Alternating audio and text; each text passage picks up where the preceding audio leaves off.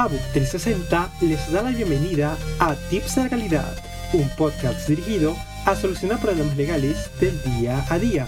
Yo soy Edison Alarcón, abogado especializado en derecho financiero y empresarial y creo firmemente que si bien tarde o temprano, día a día, enfrentamos en nuestra vida situaciones legales, podemos salir mejor librados si contamos con la información adecuada.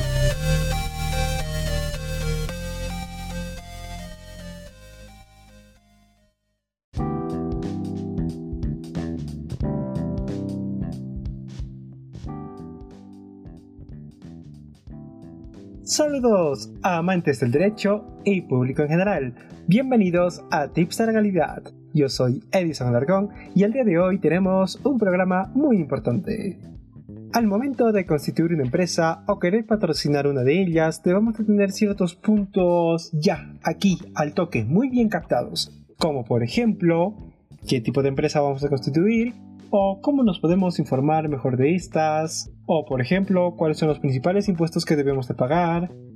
Por tal motivo, resulta indispensable el conocer muy bien este tipo de información.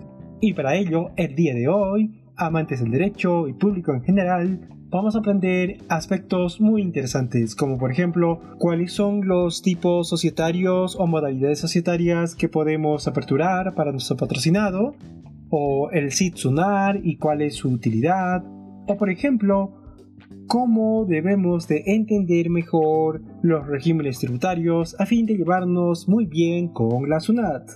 Muy bien, por tal motivo, en el presente podcast, de la mano de la doctora Francesca Acomanayale, especialista en Derecho Corporativo, bachiller por la San Marcos y asistente de cátedra en la misma universidad, aprenderemos todo lo que debes de saber sobre cómo elegir la mejor modalidad societaria, análisis normativo y tributario actual. Hola Edison, ¿qué tal? Un gusto. Quienes habla, Francesca Acomanayaye, los acompañará en este nuevo episodio de Tips de Legalidad. Muy buenas tardes, estimada Francesca, y bienvenida a Tips de Legalidad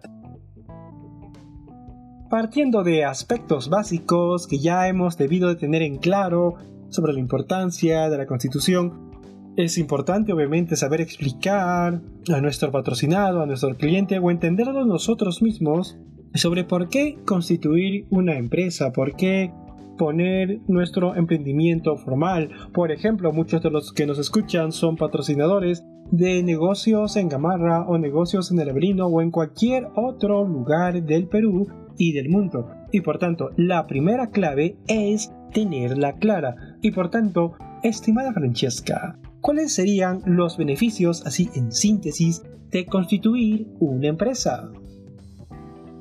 Los beneficios que trae el constituir una empresa son los siguientes, como por ejemplo, la seguridad jurídica que se le da a los pequeños o medianos empresarios.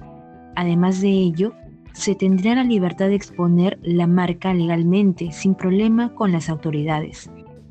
Adicional, podrá crecer y emplear gente que obtenga beneficios del Estado. Los pequeños y microempresarios, además, podrán ser formales, permitiendo esto acceder a préstamos bancarios. Y por último, considero que es importante señalar el formar parte del ecosistema comercial del país y contribuir con el crecimiento de emprendedores y empresarios. Muy buen aporte, estimada Francesca. Muy bien detallado y explicado a fin la podamos tener clara.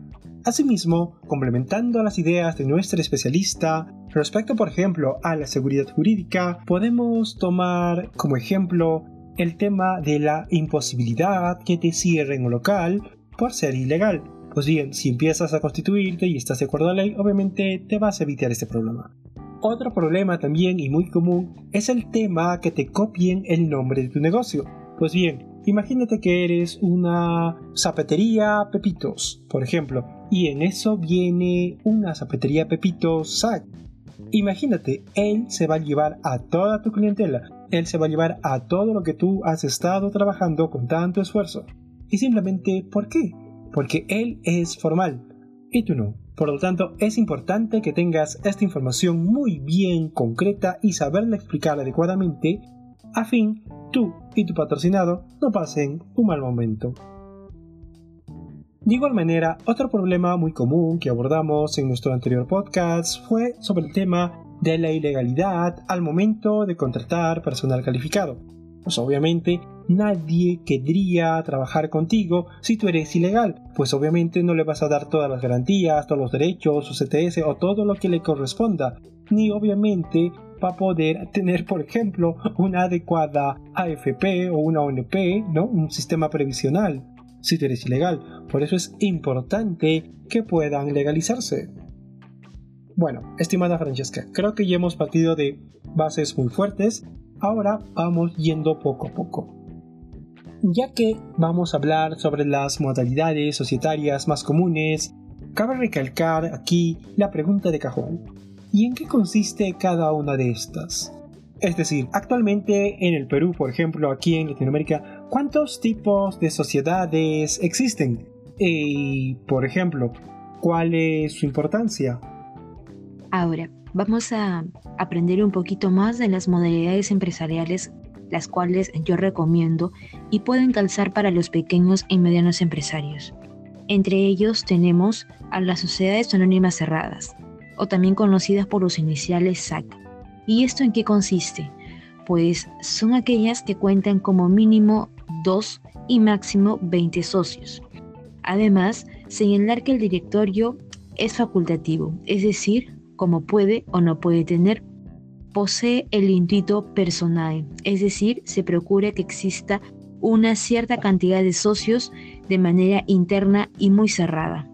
Existe responsabilidad limitada, quiere decir que los accionistas no asumen de manera personal las deudas de la empresa, por ejemplo. Y por último, las acciones se transfieren respetando un derecho muy particular llamado adquisición preferente. La siguiente modalidad son las empresas individuales de responsabilidad limitada o las IRL. Pero esto, ¿qué quiere decir?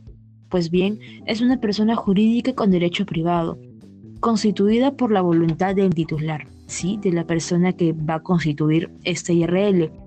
Al ser la responsabilidad de la empresa limitada, ojo, limitada, este IRL responde con su propio capital, ¿ok? En cuanto a las deudas, quedando libre de responsabilidad el titular y el patrimonio de la IRL, de la persona jurídica. El capital de la empresa puede ser dinero, bienes o cualquier bien mueble o inmueble que el titular crea conveniente. La siguiente modalidad se llama empresas unipersonales. ¿Y esto qué quiere decir? El titular es una persona natural que desarrollará toda la actividad comercial y financiera de la empresa. Pero ¿esto qué significa? Esto significa que por no ser una empresa plenamente autónoma y tampoco de responsabilidad limitada, esta persona natural titular, sí, de la empresa unipersonal, responderá con su propio patrimonio individual por las deudas que pueda tener la empresa. Ahí nos vemos una diferencia entre la IRL, por ejemplo. La siguiente es la sociedad comercial de responsabilidad limitada, o por sus iniciales SRL.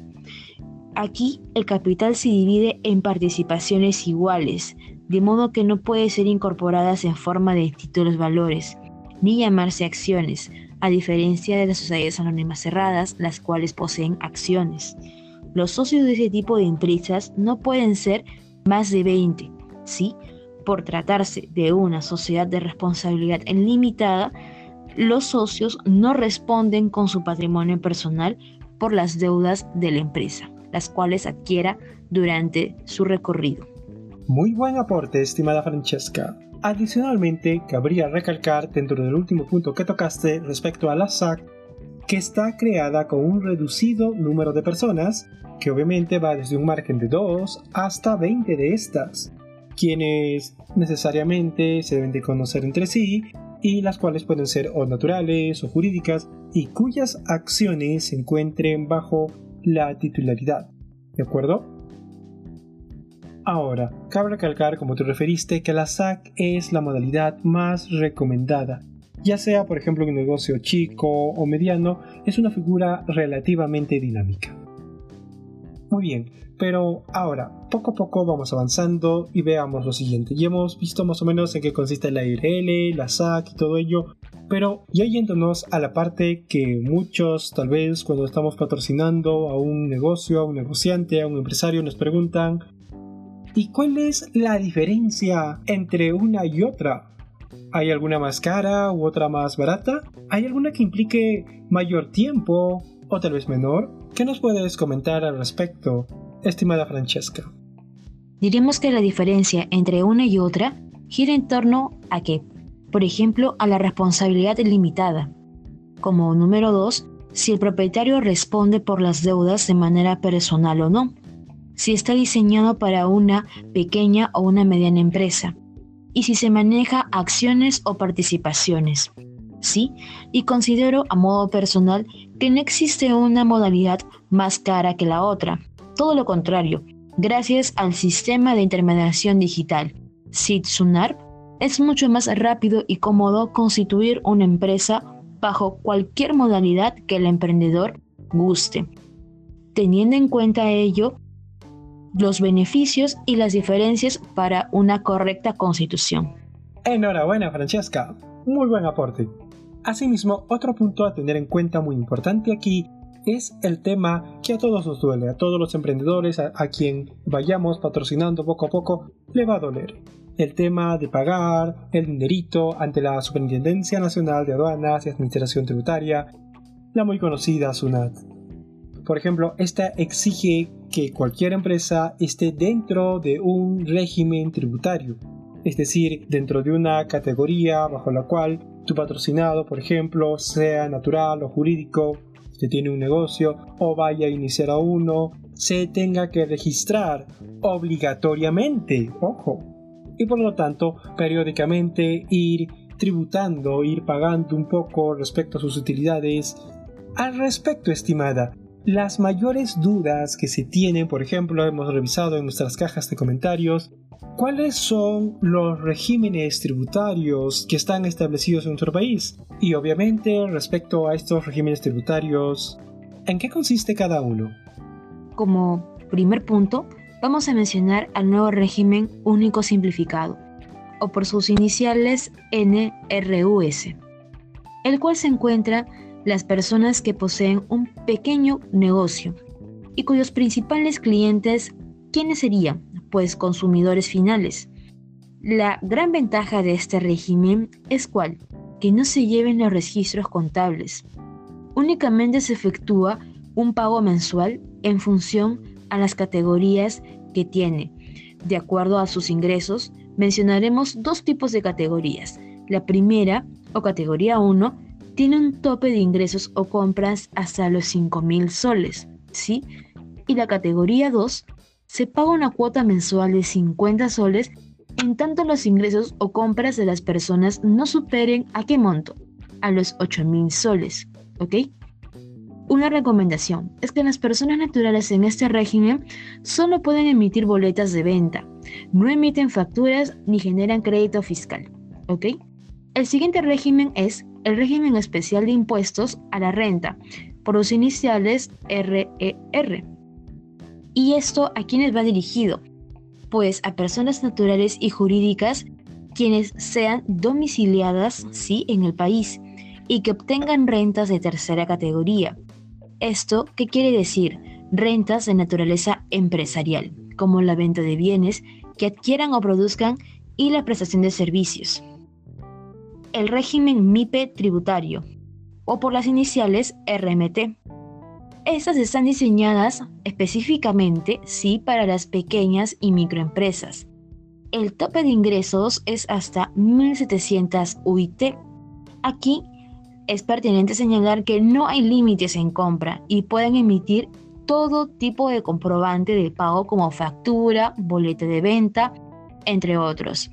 Asimismo, es pertinente, sí, señalar que en este régimen se puede realizar cualquier tipo de actividad, ¿ok? Los contribuyentes de este régimen pagan dos impuestos de manera mensual. ¿Y cuáles son? Pues los impuestos a la renta y el IEGB.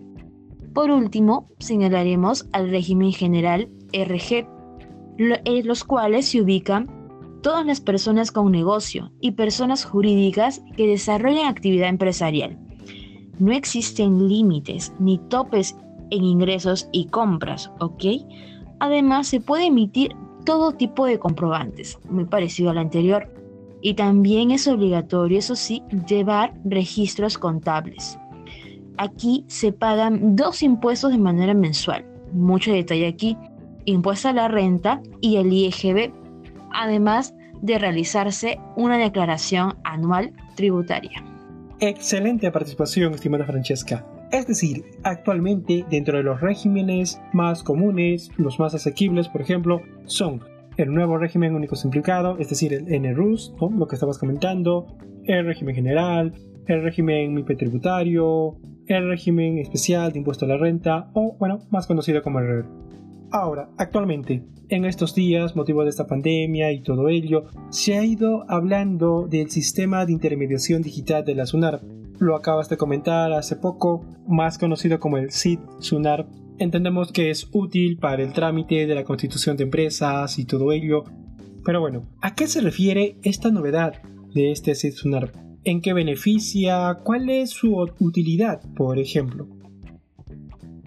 Esta novedad del sistema de intermediación digital SID SUNAR es muy curioso, y ya que ante la crisis se han instaurado muchas medidas legales en aras de la reactivación económica. Entre ellos, a modo personal, considero que esto es de gran ayuda, sí, para las constituciones de empresas.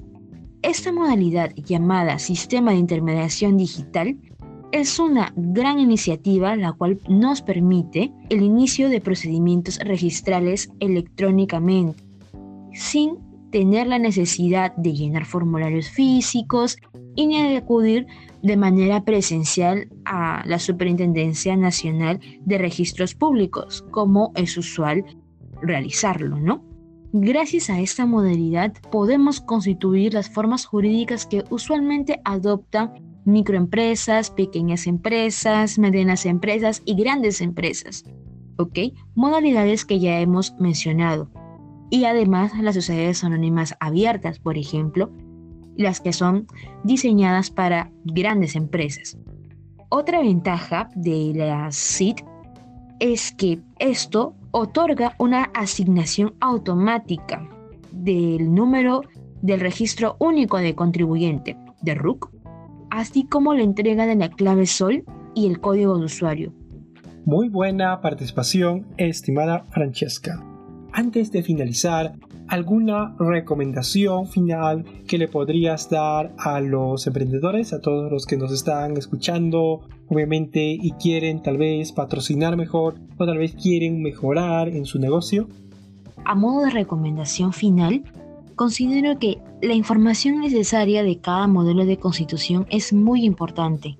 Como se pudo apreciar, cada modalidad de constitución tiene sus pros y sus contras, sus beneficios y sus ventajas, de acuerdo al modelo e ingresos de la compañía.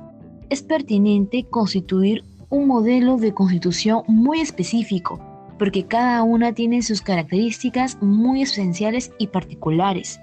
Para ello, es oportuno algo muy, muy esencial, lo cual es recibir la asesoría legal pertinente para no verse perjudicado en el camino y el trayecto de la empresa. Toda constitución, ojo, hay que tener muy en cuenta, implica otorgar seguridad legal y jurídica. Siempre se busca eso para todo tipo de modalidad de constitución, para todo eh, modalidad de celebración de acto jurídico que la empresa, el empresario y cualquier ente involucrado en la actividad comercial requiera tener. Excelente participación, estimada Francesca. De antemano, reiteramos nuestro agradecimiento a nombre de ABUC 360 Podcasting Jurídico Empresarial por tu notable participación en este segmento de Tips de Legalidad, un programa de ABUC 360, obviamente. Quedas invitada para los futuros e- episodios y bueno, nada más que agradecerte. Eh, estimados podcasters, estimados amantes del derecho, estuvo con nosotros Francesca Acomanayale, destacada jurista especialista en Derecho Corporativo, bachiller por la Universidad Nacional de San Marcos, autora de varios artículos académicos, asistente legal en mercados financieros y consultores MCIF. Nuestros mejores éxitos, Francesca. gusto y hasta la próxima. Yo soy Edison Larcón y conmigo será hasta la próxima. En la redacción, Pamela Maraza, en el diseño, Chile Viamonte. Bye.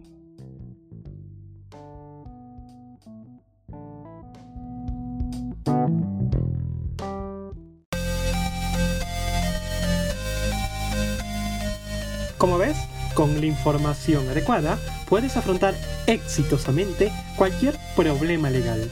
Si te interesa obtener más información, te recomiendo visitar la página de ABUC 360, donde podrás encontrar este y otros podcasts. Tenemos audiobooks, infografías y toda información relevante para que puedas tomar mejores decisiones. Si te gustó este podcast, síganos en nuestras redes sociales. Dale like a la página de ABUC 360. Subimos un episodio cada viernes. Bye.